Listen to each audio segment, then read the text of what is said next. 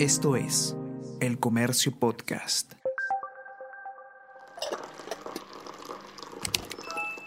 Hola, hola, ¿cómo están? Buenos días, espero que hayan amanecido bien. Está con ustedes Ariana Lira y hoy tenemos... Tenemos que hablar con Ariana Lira.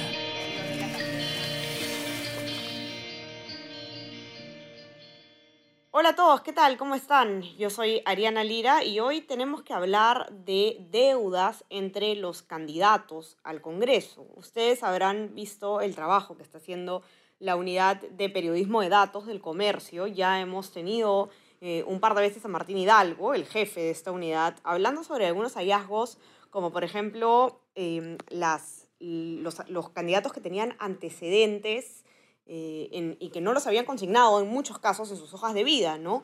Ahora lo que ha hecho esta unidad es encontrar quiénes son los candidatos al Congreso y al Parlamento andino que tienen deudas con la SUNAT.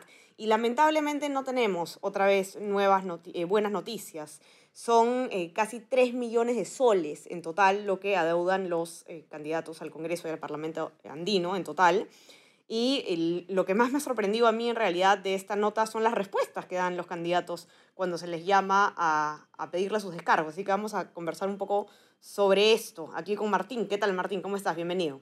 Hola Ariana, gracias nuevamente por, por invitarme a tu espacio y bueno, comentarles que, que lo que hemos hallado, hemos hecho un cruce de información con una base que es pública, que es la de la SUNAT, eh, respecto a cobranzas, eh, eh, deudas coactivas, que son deudas cuando ya se entra un proceso de cobranza por, porque el deudor, en este caso los candidatos, eh, no muestran signos de querer pagar la deuda. Entonces entra a un proceso de cobranza coactiva que implica que puedan embargar algún tipo de bienes o algún, algún otro tipo de medidas, pero que sin embargo lo que suele pasar es que eh, los deudores, ya hablando de temas, en temas generales, judicializan las deudas o presentan este, rechazos o quejas ante el tribunal fiscal y un poco ahí se va entrampando la cuestión. Algunos hacen esto esperando hasta que prescriba la, la deuda y poder ahí enterrarla y sin pagarla nunca, ¿no? Entonces lo que hemos encontrado Ahora- que son 118 candidatos, para, para redondear la idea, son 118 candidatos, 110 al Congreso y 8 al Parlamento andino, que suman en total una deuda de 2.700.000 soles. Ok, ahora, eh, como decía hace, hace un rato ¿no? en la introducción, lo más curioso, Martín, es, la- me parecen las respuestas que dan, por lo menos lo- la- las que has consignado tú en la nota, ¿no? El caso, vamos a poner el caso del que más debe, ¿no? Que es eh, Gustavo Espinosa Soto, candidato de Unión por el Perú. Eh, lo que te responde él es prácticamente que se desentendió de la deuda, ¿no? Eh, y esto es una respuesta similar a la que te dan también otros de los, de los candidatos. Sí, lo curioso es que el señor Gustavo Espinosa ya ha sido congresista en el periodo 2006, eh, por Unión por el Perú también, y también por la Mayeca, por la misma región, pero su deuda la raza del 2000. Y él mismo alega de que, que en un momento fraccionó su deuda, pero cuando faltaba pagar la última letra no la pagó, y de pronto eh, le, le pusieron una multa, después dijo ya medio que me querían que le paguen más de lo que ya le había pagado, entonces dijo, "Ah, la dejo ahí, y la ha dejado ahí, y está judicializada la deuda. En el caso de, de señor Gustavo Espinosa sí me, me dijo de que tenía una, una propiedad embargada por la, por la SUNAT a raíz de esta deuda, ¿no?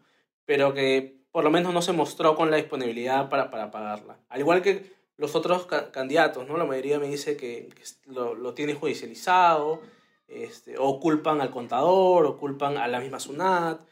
Eh, el caso de, hay un candidato de, de Avanza por el País que me dijo que sí, que en efecto la deuda también era de, de hace muchos años y que en realidad el, IBE venía de Estados Unidos y un poco que se desentendió, le dejó ahí, que, en realidad nunca tuvo eh, el interés de ir a, a ver si tenía que pagarla y que tenía entendido que ya prescrito, simplemente tenía que ir a hacer el, el, digamos, la, la subsanación para que ya no figure la deuda. Claro, es, esa es una que, que a mí me llamó, que me, que me llamó mucho la atención, ¿no? Porque te dice esto que tú dices de la prescripción, ¿no? Voy a, voy a leer la cita porque igual ustedes pueden encontrarla ya saben en nuestra, en nuestra web y en nuestra versión impresa, pero es, quiero leer la cita porque me parece de verdad increíble, ¿no? Él, él responde, entre los años 92 y 94 me hicieron una deuda por 4 mil soles, la verdad es que me despreocupé, se me ha hecho impagable, por el paso del tiempo ya debió prescribir, pero no he hecho el seguimiento para levantar la supuesta eh, morosidad. Él es Oscar Bravo Holguín, candidato por Cusco Avanza País, ¿no? Entonces es como que sin ninguna vergüenza ellos dicen, sí, bueno, tenía la deuda, me despreocupé y ya debería haber prescrito.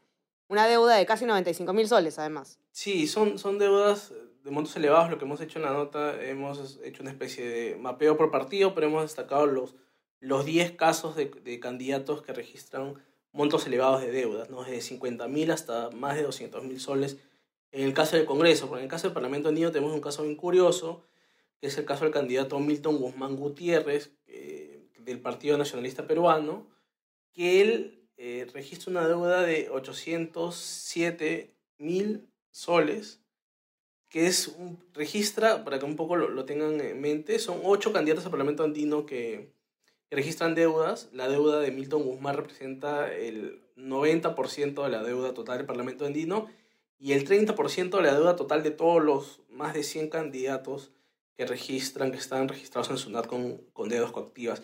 En el caso del señor Milton Guzmán, él es notario de San Martín, martillero, él alega que le echa la culpa al contador, que el contador hizo mal unas declaraciones por una venta de joyas que hizo a personas extranjeras. Eh, y que ahí se generó la deuda y bueno, igual nunca, nunca la pagó hasta ahora, ¿no? que está judicializado el, el tema. En el caso, eh, al final de la entrevista, cuando, hablamos con él el pasado lunes, eh, hace siete días, anunció que iba a declinar su candidatura porque en realidad me dijo una cosa así como que en verdad ya no tengo tiempo para, para hacer mi campaña y sabes que me está generando muchos problemas. Eh, pero hasta ayer domingo que, que, revisé en la noche no había en el sistema del Jurado Nacional de Elecciones ningún tipo de inicio de procedimiento de él o del partido para eh, retirar su candidatura. ¿no? Uh. Ok, ahora, interesante también el tema que comentas tú de eh, si es que ordenamos lo, los partidos eh, según cuántos candidatos tienen con, con, deuda ¿no? Y, según cuál es la deuda. ¿no? Y nuevamente Unión por el Perú bate un récord, ¿no? el récord de la, mayor, no solamente la mayor cantidad de, de candidatos deudores, sino también de la más alta cifra de, de deuda, ¿no? Y, y, y, te digo que bate otro récord porque en tu primera nota sobre, sobre los antecedentes de los candidatos, también Unión por el Perú era el partido que tenía la mayor cantidad de postulantes con antecedentes, ¿no? Entonces eh, ya estamos viendo un, un, problema, parece un poco sistemático en los filtros de Unión por el Perú, ¿no? Sí, y recuerdo que cuando, eh, a raíz de la primera nota sobre, sobre los antecedentes de los candidatos, eh, el señor José Vega, que es congresista y candidato a la presidencia por UPP, más o menos que minimizó el tema de los filtros, ¿no? Minimizó que, que ellos no, no, era un tema de eh, delitos contra el Estado, dijo, intentando minimizar el, tema de los antecedentes. Que ese caso es una deuda contra una entidad que pertenece al Estado, que es la SUNAT, y que sí debería preocupar, ¿no? Porque son fondos públicos y, y ese dinero es del Estado, al fin y al cabo, o va a las arcas del Estado. Entonces, eh, sí, Unión por el Perú es el partido que, que más candidatos y, mayor monto aglomera, son más de 300 mil 383 mil soles en total de los 14 candidatos que duda. Eh, en montos, eh, si hablamos de montos, el segundo es Acción Popular, que son más de 200 mil, y ahí figura una candidata de Tumbes. Es una candidata que postuló en el, en el, en el 2020 ya, pero no, no consiguió una curul. Eh, Josefina, la señora Josefina Cumpa, que en aquel momento yo me acuerdo que conversé con ella en el 2020, y igual eh, dijo que lo iba a ver con su contador, después nunca te contestó y ahora tampoco nos ha contestado, pero es como que la vuelven a postular y, ahí un poco entramos de nuevo al debate de, los filtros de los partidos para, para escoger a sus candidatos, ¿no? Porque esta es información pública, es información que la encuentras googleando consulta RUC SUNAT y la página de SUNAT. Puedes buscar a una persona por su DNI, por su RUC o por su nombre, o a una empresa igualmente. Eh, y te, arroja, te arroja todo este tipo de datos, te arroja si, si, si debe, tiene deudas coactivas con la SUNAT, eh, si tiene omisiones tributarias, si tiene eh, préstamos con, el programa Reactiva Perú, y, esos detalles te los arroja, es, simplemente cruzar información de, para que se hagan una idea, un partido debe, debe presentar, por ejemplo, al Congreso son 160 candidatos que tiene que presentar. Son 130 curules, pero se registran 160 candidatos lo que se presenta. Más 16 que son del Parlamento andino y más 3 de la plancha presidencial, eh, son casi 100, 170, 180 candidatos. Claro, digamos, no es un trabajo que les debería tomar demasiado tiempo si es que lo hace cada partido, ¿no? Exacto, si cada partido lo hace, eh, te puede tomar un día o dos filtrar a todos tus candidatos por, eh, digamos, fuentes públicas como son SUNAT, el Estado o, otros tipos de entidades. Además, ellos tienen la ventanilla única para ver temas de procesos judiciales. Y entonces eso no te debe tomar eh, muchos días. De hecho, nosotros hemos filtrado más de 3.000 candidaturas en una semana, en dos semanas, cuando ellos con menos número de candidatos tienen más tiempo, ¿no? Y lo otro, lo otro que, que, me, que me llama la atención después de, terminar de hacer todo este análisis de las deudas es cómo una persona que debe tanto a, una entidad pública como la SUNAT se mete a hacer campaña donde eh, obviamente vas a gastar dinero, ¿no? Para hacer una campaña implica un gasto de dinero eh, que tienes que hacer para, para, hacer temas de promoción, tus volantes, tu, promoción, tu promoción en redes. Como una persona que debe plata se mete a, endeudarse. Algunos, muchos tienen que endeudarse para, para poder este, llevar a cabo su campaña, además de, de los fondos que puedan eh, captar de, donaciones. Ahora, eh, Martín, si encontramos esto, esta nota en la web, eh, se puede, vamos a poder filtrar por candidato, por, por, partido, como se ha hecho, por ejemplo, en la nota de antecedentes, o en este caso es, eh, eh, basta con los gráficos. No, para esto tenemos el especial de perfiles de candidatos. En el especial de perfiles de candidatos que lo encuentran, lo encuentran ingresando en la, va a estar en la nota como un banner, pero también si entran a la página web del comercio, en la parte superior van a encontrar un cintillo rojo que dice específicamente elecciones 2021, conoce aquí los perfiles de los candidatos slash S-Data, es un cintillo rojo que está debajo de, del logo del comercio en la, en, en la portada de la página web. Si ustedes le dan clic ahí, van a encontrar un especial donde pueden encontrar por partido o incluso hay un buscador donde pueden poner el nombre de un candidato que deseen.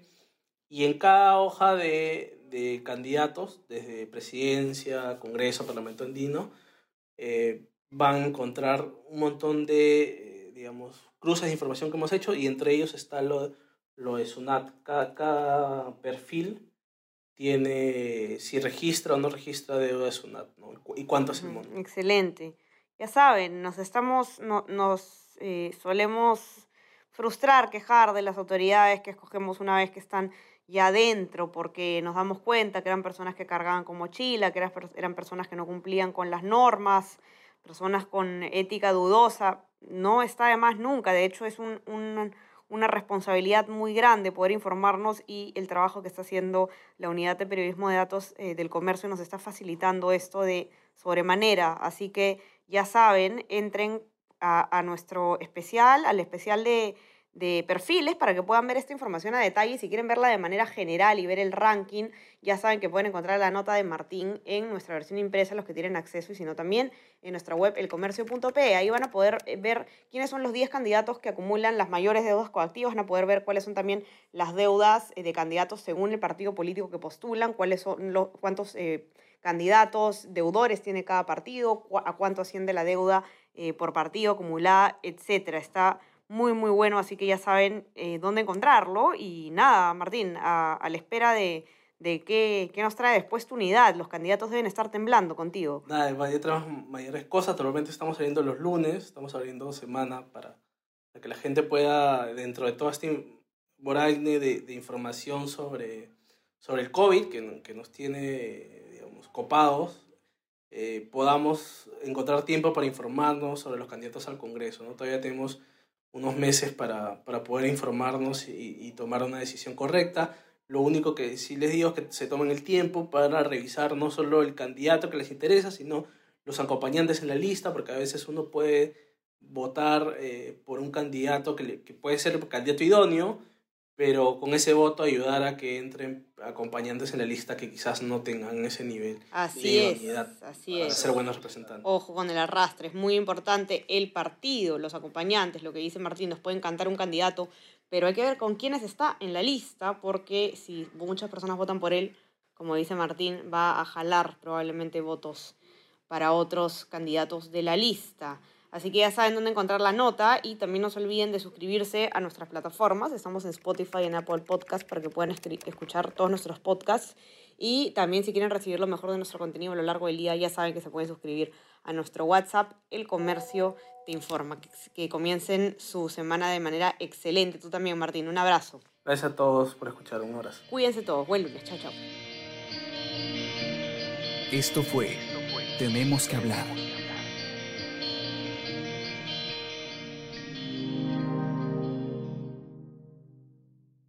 Comercio Podcast.